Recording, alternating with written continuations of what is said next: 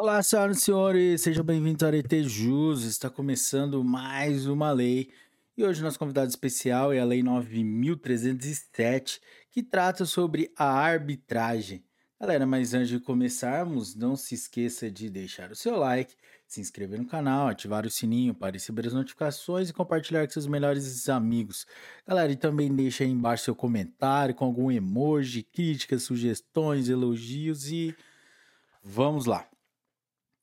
Capítulo 1 Disposições Gerais. Artigo 1. As pessoas capazes de contratar poderão valer-se da arbitragem para dirimir litígios relativos a direitos patrimoniais disponíveis. Parágrafo 1. A administração pública direta e indireta poderá utilizar-se da arbitragem para dirimir conflitos relativos a direitos patrimoniais disponíveis. Parágrafo 2. A autoridade ou órgão competente da administração pública direta para a celebração de convenção de arbitragem é a mesma para a realização de acordos ou transações. Artigo 2. A arbitragem poderá ser de direito ou de equidade, a critério das partes. Parágrafo 1. Poderão as partes escolher livremente as regras de direito que serão aplicadas na arbitragem, desde que não haja violação aos bons costumes e à ordem pública. Parágrafo 2. Poderão também as partes convencionar que a arbitragem se realize com base nos princípios gerais de direito, nos usos e costumes e nas regras internacionais de comércio. Parágrafo 3. A arbitragem que envolva a administração pública será sempre de direito e respeitará o princípio da publicidade. Capítulo 2 da Convenção de Arbitragem e seus efeitos. Artigo 3. As partes interessadas podem submeter a solução de seus litígios a juízo arbitral mediante convenção de arbitragem. Assim entendida a cláusula compromissória e o compromisso arbitral. Artigo 4. A cláusula compromissória é a convenção através da qual as partes em um contrato comprometem-se a submeter à arbitragem os litígios que possam vir a surgir relativamente a tal contrato. Parágrafo 1. A cláusula compromissória deve ser estipulada por escrito, podendo estar incerta no próprio contrato ou em documento apartado que a ele se refira. Parágrafo 2. Nos contratos de adesão, a cláusula compromissória só terá eficácia se o aderente tomar a iniciativa de instituir a arbitragem ou concordar expressamente com a sua instituição, desde que, por escrito em documento anexo ou em negrito, com a assinatura ou visto especialmente para essa cláusula. Artigo 3 vetado. Parágrafo 3 vetado. Parágrafo 4 vetado. Artigo 5 Reportando-se às partes, na cláusula compromissória, as regras de algum órgão arbitral, institucional ou entidade especializada, a arbitragem será instituída e processada de acordo com tais regras, podendo, igualmente, as partes estabelecer na própria cláusula ou em outro documento a forma convencionada para a instituição da arbitragem. Artigo 6. Não havendo acordo prévio sobre a forma de instituir a arbitragem, a parte interessada manifestará à outra parte sua intenção de dar início à arbitragem, por via postal ou por outro meio qualquer de comunicação, mediante comprovação de recebimento, convocando-a para, em dia, hora e local certos, firmar compromisso arbitral. Parágrafo único. Não comparecendo a parte convocada ou comparecendo, recusar-se a firmar o compromisso arbitral, poderá a outra parte propor a demanda de que trata o artigo 7 desta lei perante o órgão do Poder Judiciário a que, originariamente, tocaria o julgamento da causa. Artigo 7 Existindo cláusula compromissória e havendo resistência quanto à instituição da arbitragem, poderá a parte interessada requerer a citação da outra parte para comparecer em juízo a fim de lavrar-se o compromisso, designando o juiz audiência especial para tal fim. Parágrafo 1. O autor indicará, com precisão, o objeto da arbitragem, instruindo o pedido com o documento que contiver a cláusula compromissória. Parágrafo 2. Comparecendo as partes à audiência, o juiz tentará previamente a conciliação acerca do litígio, não obtendo sucesso, tentará o juiz conduzir as partes à celebração, de comum acordo, do compromisso arbitral. Parágrafo 3. Não concordando as partes sobre os termos do compromisso, decidirá o juiz, após ouvir o réu, sobre o seu conteúdo, na própria audiência ou no prazo de 10 dias, respeitadas as disposições da cláusula compromissória e atendendo ao disposto nos artigos 10 e 21 desta lei. Parágrafo 4. Se a cláusula compromissória nada dispuser sobre a nomeação de árbitros, caberá ao juiz, ouvidas as partes, estatuir a respeito, podendo nomear árbitro único para a solução do litígio. Parágrafo 5 a ausência do autor, sem justo motivo, a audiência designada para a lavratura do compromisso arbitral importará a extinção do processo sem julgamento de mérito. Parágrafo 6. Não comparecendo o réu à audiência, caberá ao juiz ouvido o autor estatuir a respeito do conteúdo do compromisso, nomeando árbitro único. Parágrafo 7. A sentença que julgar procedente o pedido valerá como compromisso arbitral. Artigo 8. A cláusula compromissória é autônoma em relação ao contrato em que estiver incerta, de tal sorte que a nulidade deste não implica necessariamente a nulidade da cláusula compromissória. Parágrafo único. Caberá ao árbitro decidir de ofício ou por provocação das partes as questões acerca da existência, validade e eficácia da convenção de arbitragem e do contrato que contém a cláusula compromissória. Artigo 9. O compromisso arbitral é a convenção através da qual as partes submetem um litígio à arbitragem de uma ou mais pessoas, podendo ser judicial ou extrajudicial.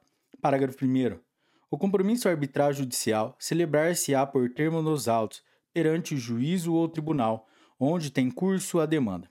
Parágrafo 2.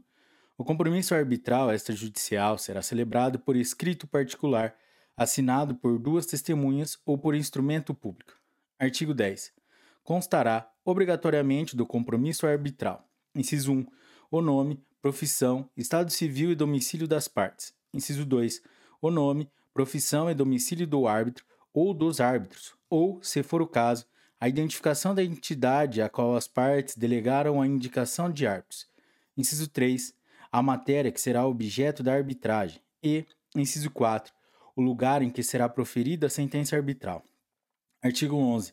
Poderá, ainda, o compromisso arbitral conter: inciso 1. Local ou locais onde se desenvolverá a arbitragem. Inciso 2. autorização para que o árbitro ou os árbitros julguem por equidade, se assim for convencionado pelas partes. Inciso 3. O prazo para apresentação da sentença arbitral. Inciso 4. A indicação da lei nacional ou das regras corporativas aplicáveis à arbitragem, quando assim convencionarem as partes. Inciso 5. A declaração da responsabilidade pelo pagamento dos honorários e das despesas com a arbitragem. E, inciso 6. A fixação dos honorários do árbitro ou dos árbitros. Parágrafo único. Fixando as partes os honorários do árbitro ou dos árbitros num compromisso arbitral, este constituirá título executivo extrajudicial, não havendo estipulação o árbitro requererá ao órgão do Poder Judiciário que seria competente para julgar, originariamente, a causa que os fixe por sentença. Artigo 12. Extingue-se o compromisso arbitral. Inciso 1. Excusando-se qualquer dos árbitros antes de aceitar a nomeação, desde que as partes tenham declarado expressamente não aceitar substituto. Inciso 2 falecendo ou ficando em possibilidade de dar seu voto a algum dos árbitros, desde que as partes declarem expressamente não aceitar substituto e, inciso 3, tendo expirado o prazo a que se refere o artigo 11, inciso 3, desde que a parte interessada tenha notificado o árbitro ou o presidente do tribunal arbitral, concedendo-lhe prazo de 10 dias para a prolação e apresentação da sentença arbitral. Capítulo 3 dos árbitros. Artigo 13.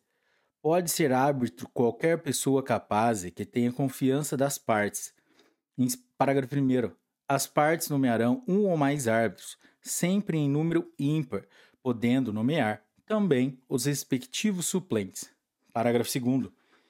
Quando as partes nomearem árbitros em número par, estes estão autorizados, desde logo, a nomear mais um árbitro não havendo acordo, requererão as partes ao órgão do Poder Judiciário a que tocaria, originariamente, o julgamento da causa nomeação do árbitro, aplicável, no que couber, o procedimento previsto no artigo 7 desta lei.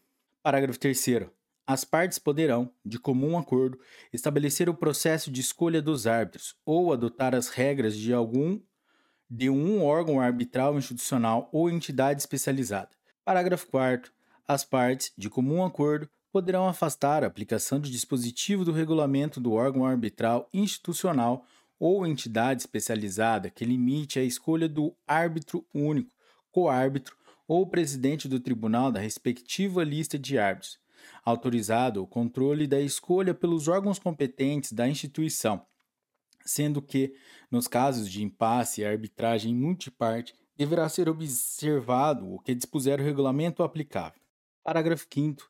O árbitro ou o presidente do tribunal designar, designará, se julgar conveniente, um secretário que poderá ser um dos árbitros. Parágrafo 6. No desempenho de sua função, o árbitro deverá proceder com imparcialidade, independência, competência, diligência e discrição. Parágrafo 7. Poderá o árbitro ou o tribunal arbitral determinar às partes o adiantamento de verbas para as despesas e diligências que julgar necessárias.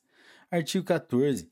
Estão impedidos de funcionar como árbitros as pessoas que tenham, como com as partes ou com o litígio que lhes for submetido, alguma das relações que caracterizam os casos de impedimento ou suspensão de juízes, aplicando-se-lhes, aplicando no que couber, os mesmos deveres e responsabilidades, conforme previsto no Código de Processo Civil. Parágrafo 1. As pessoas indicadas para funcionar como árbitro, árbitro têm o dever de revelar, antes da aceitação da função, qualquer fato que denote, denote dúvida justificada quanto à imparcialidade e independência. Parágrafo 2. O árbitro somente poderá ser recusado por motivo ocorrido após sua nomeação. Poderá, entretanto, ser recusado por motivo anterior à sua nomeação, quando a linha A não for nomeado diretamente pela parte ou a linha B, o motivo para recusa do árbitro for conhecido posteriormente à sua nomeação. Artigo 15. A parte interessada em arguir a recusa do árbitro apresentará, nos termos do artigo 20, a respectiva exceção, diretamente ao árbitro ou ao presidente do tribunal arbitral, deduzindo suas razões e apresentando as provas pertinentes. Parágrafo único. Acolhida a exceção, será afastado o árbitro suspeito ou impedido, que será substituído na forma do artigo 16 desta lei. Artigo 16. Se o árbitro recusar-se antes da aceitação da nomeação ou após a aceitação vier a falecer, torna-se impossibilitado para o exercício da função ou, se for recusado, assumirá seu lugar o substituto indicado no compromisso, se houver. Parágrafo 1. Não havendo substituto indicado para o árbitro, aplicar-se-ão as regras do órgão arbitral institucional ou entidade especializada, se as partes as tiverem invocado na convenção de arbitragem. Parágrafo 2. Nada dispondo a convenção de arbitragem e não chegando as partes a um acordo sobre a nomeação do árbitro a ser substituído, procederá a parte interessada da forma prevista no artigo 7 desta lei, a menos que as partes tenham declarado expressamente na Convenção de Arbitragem não aceitar substituto. Artigo 17. Os árbitros, quando no exercício de suas funções ou em razão delas, ficam equiparadas aos funcionários públicos para os efeitos da legislação penal. Artigo 18. O árbitro é juiz de fato de direito, e a sentença que proferir não fica sujeita a recurso ou a homologação do Poder Judiciário. Capítulo 4 do Procedimento Arbitral. Artigo 19. Considera-se instituída a arbitragem, arbitragem quando aceita a nomeação pelo árbitro, se for único ou por todos, se forem vários. Parágrafo 1. Instituída a arbitragem, entendendo o árbitro ou o tribunal arbitral que a necessidade de explicitar questão disposta na convenção de arbitragem, será elaborado, juntamente com as partes, adendo firmado por todos, que passará a fazer parte integrante da Convenção de Arbitragem. Parágrafo 2. A instituição da arbitragem interrompe a prescrição, retroagindo a data do requerimento de sua instauração, ainda que extinta a arbitragem por ausência de jurisdição. Artigo 20. A parte que pretender arguir questões relativas à competência, suspeição ou impedimento do árbitro ou dos árbitros, bem como nulidade, invalidade ou ineficácia da convenção de arbitragem, deverá fazê-lo na primeira oportunidade que tiver de se manifestar, após a instituição da arbitragem. Parágrafo 1. Acolhida a arguição de suspensão ou impedimento, será o árbitro substituído nos termos do artigo 16 desta lei, reconhecida a incompetência do árbitro ou do tribunal arbitral, bem como a nulidade, invalidade ou ineficácia da convenção de arbitragem. Serão as partes remetidas ao órgão do Poder Judiciário competente para julgar a causa. Parágrafo 2. Não sendo acolhida a arguição, terá normal prosseguimento a arbitragem, sem prejuízo de vir a ser examinada a decisão pelo órgão do Poder Judiciário competente, quando da eventual propositura da demanda de que trata o artigo 33 desta lei. Artigo 21. A arbitragem obedecerá ao procedimento estabelecido pelas partes na Convenção de Arbitragem, que poderá reportar-se às regras de um órgão arbitral institucional ou entidade especializada, facultando-se ainda às partes delegar ao próprio árbitro ou ao tribunal arbitral regular o procedimento. Parágrafo 1. Não havendo estipulação acerca do procedimento, caberá ao árbitro ou ao tribunal arbitral discipliná-lo. Parágrafo 2. Serão sempre respeitados no procedimento arbitral os princípios do contraditório, da igualdade das partes, da imparcialidade do árbitro e de seu livre convencimento. Parágrafo 3. As partes poderão postular, por intermédio de advogado, respeitada sempre a faculdade de designar quem as represente ou assista no procedimento arbitral. Parágrafo 4. Competirá ao árbitro ou tribunal arbitral, no início do procedimento, tentar a conciliação das partes, aplicando-se, no que couber, o artigo 28 desta lei. Artigo 22. Poderá o árbitro ou o tribunal arbitral tomar o depoimento das partes, ouvir as testemunhas e determinar a realização de perícias ou outras provas que julgar necessárias, mediante requerimento das partes ou de ofício. Parágrafo 1. O depoimento das partes e das testemunhas será tomado em local, dia e hora previamente comunicados, por escrito e reduzido a termo, assinado pelo depoente ou a seu rogo e pelos árbitros. Parágrafo 2. Em caso de desatendimento sem justa causa da convocação para prestar depoimento pessoal, o árbitro ou o tribunal arbitral levará em consideração o comportamento da parte faltosa ao proferir sua sentença. Se a ausência for de testemunha, nas mesmas circunstâncias, poderá o árbitro ou o presidente do tribunal arbitral requerer à autoridade judiciária que conduza a testemunha renitente, comprovando a existência da convenção de arbitragem, Parágrafo 3. A revelia da parte não impedirá que seja proferida sentença arbitral. Parágrafo 4. Revogado. Parágrafo 5. Se, durante o procedimento arbitral, um árbitro vier a ser substituído, fica a critério do substituto repetir as provas já produzidas. Capítulo 4A das tutelas cautelares e de urgência. Artigo 22A. Antes de instituída a arbitragem, as partes poderão recorrer ao Poder Judiciário para concessão de medida cautelar ou de urgência. Parágrafo único. Cessa a eficácia da medida cautelar ou de urgência se a parte interessada não requerer a instituição da arbitragem no prazo de 30 dias, contado da data da efetivação da respectiva decisão. Artigo 22b. Instituída a arbitragem, caberá aos árbitros manter, modificar ou revogar a medida cautelar ou de urgência concedida pelo Poder Judiciário. Parágrafo único. Estando já instituída a arbitragem, a medida cautelar ou de urgência será requerida diretamente aos árbitros. Capítulo 4b da Carta Arbitral. Artigo 22c. O árbitro ou o tribunal arbitral poderá expedir carta arbitral para que o órgão jurisdicional nacional pratique ou determine o cumprimento, na área de sua competência territorial, de ato solicitado pelo árbitro. Parágrafo único. No cumprimento de carta arbitral será observado o segredo de justiça, desde que comprovada confidencialidade estipulada na arbitragem. Capítulo 5 da Sentença Arbitral. Artigo 23. A sentença arbitral será proferida no prazo estipulado pelas partes, nada tendo sido convencionado. O prazo para a apresentação da sentença é de seis meses, contado da instituição da arbitragem ou da substituição do árbitro. Parágrafo 1. Os árbitros poderão proferir sentenças parciais. Parágrafo 2. As partes e os árbitros, de comum acordo, poderão prorrogar o prazo para proferir a sentença final. Artigo 24. A decisão do árbitro ou dos árbitros será expressa em documento escrito. Parágrafo 1. Quando forem vários os árbitros, a decisão será tomada por maioria. Se não houver acordo majoritário, majoritário prevalecerá o voto do presidente do tribunal arbitral. Parágrafo 2. O árbitro que divergir da maioria poderá, querendo declarar seu voto em separado. Artigo 26. São requisitos obrigatórios da sentença arbitral. Inciso 1. O relatório, que conterá os nomes das partes e um resumo do litígio.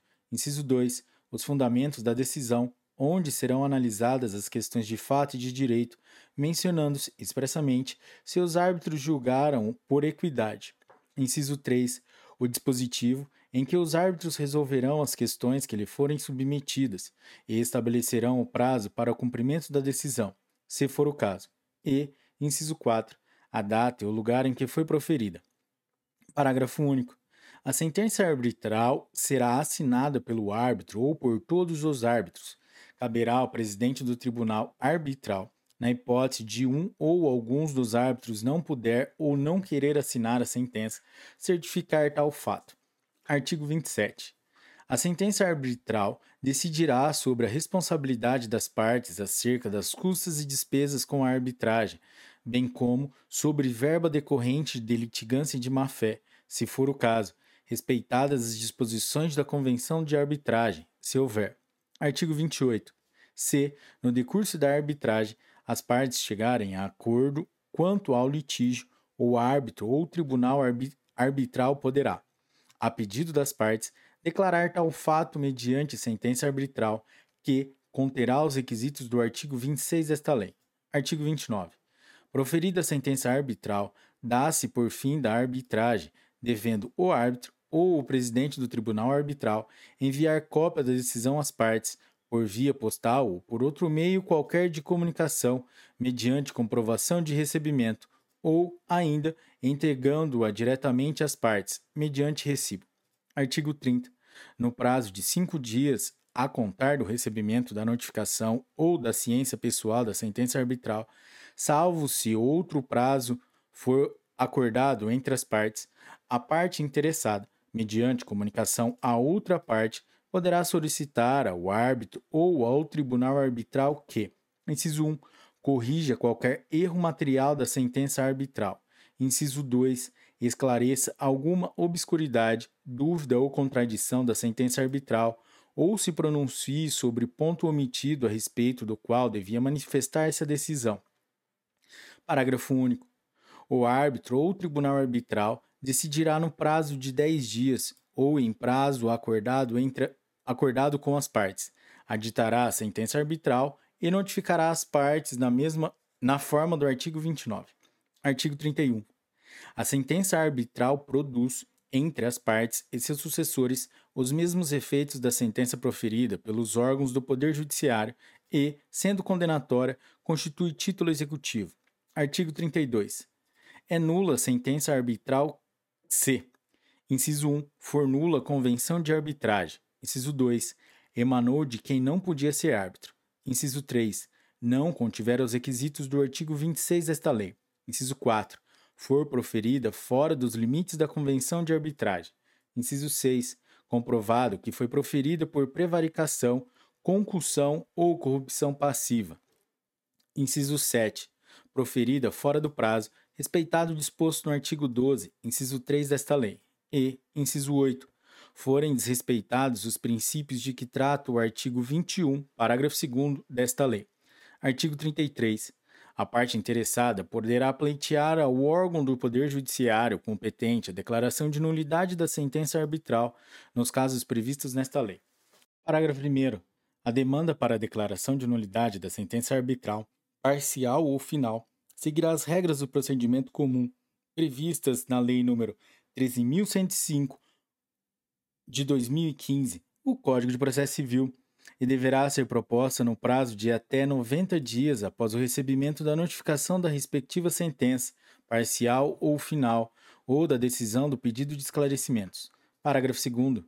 A sentença que julgar procedente o pedido declarará a nulidade da sentença arbitral nos casos do artigo 32 e determinará, se for o caso, que o árbitro ou o tribunal profira nova sentença arbitral.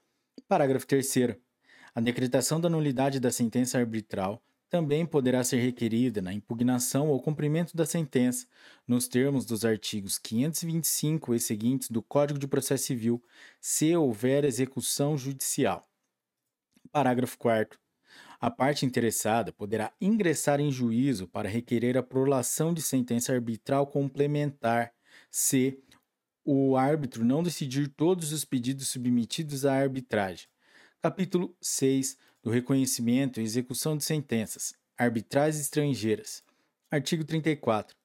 A sentença arbitral estrangeira será reconhecida ou executada no Brasil de conformidade com os tratados internacionais com eficácia no ordenamento interno e, na sua ausência, estritamente de acordo com os termos desta lei. Parágrafo único. Considera-se sentença arbitral estrangeira que tenha sido proferida fora do território nacional. Artigo 35. Para ser reconhecida ou executada no Brasil, a sentença arbitral estrangeira está sujeita unicamente a homologação do Tribunal Superior de Justiça. Artigo 36.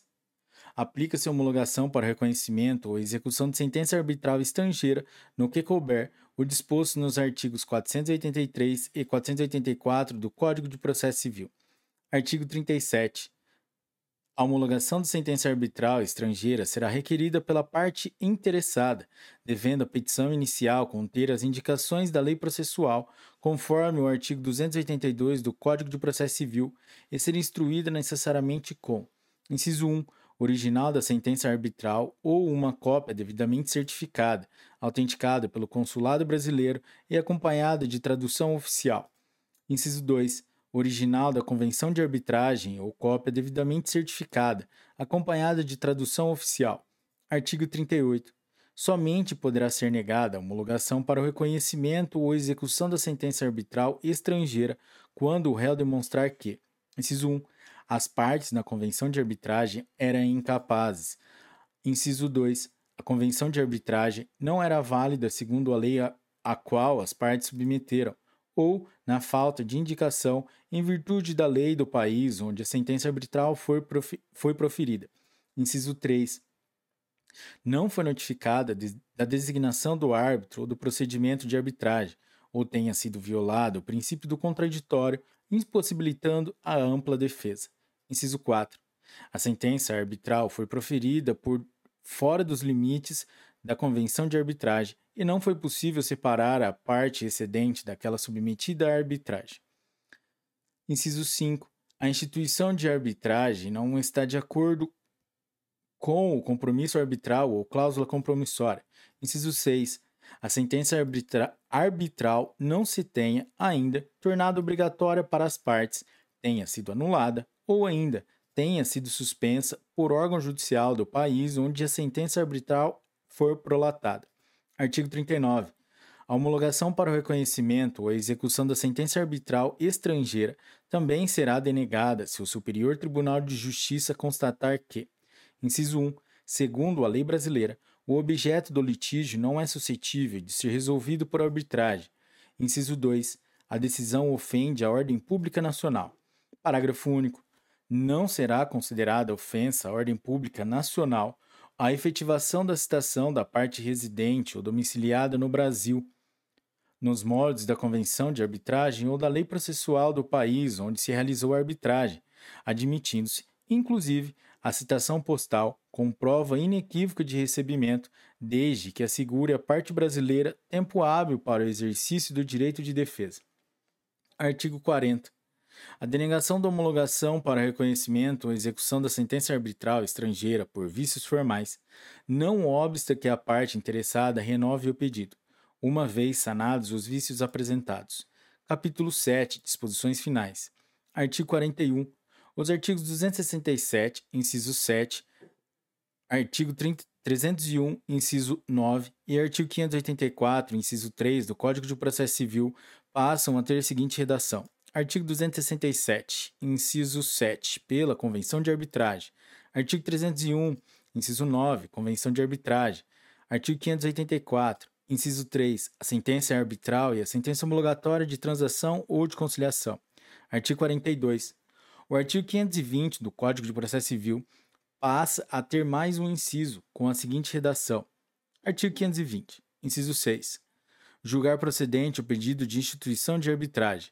Artigo 43. Esta lei entrará em vigor 60 dias após a data de sua publicação. Artigo 44. Ficam revogados os artigos 1037 a 1048 da Lei nº 3071, de 1 de janeiro de 1916, Código Civil Brasileiro os artigos 101 e 1072 a 1102 da Lei 5.869, de 11 de janeiro de 1973, Código de Processo Civil e demais disposições em contrário. Galera, é isso aí. Essa foi a lei número 9307, que trata sobre arbitragem. Se você chegou até aqui e curtiu esse episódio, deixe o seu like, compartilhe com seus melhores amigos e até a próxima. Meta cumprida, galera. Até a próxima. Até a próxima lei. Tchau!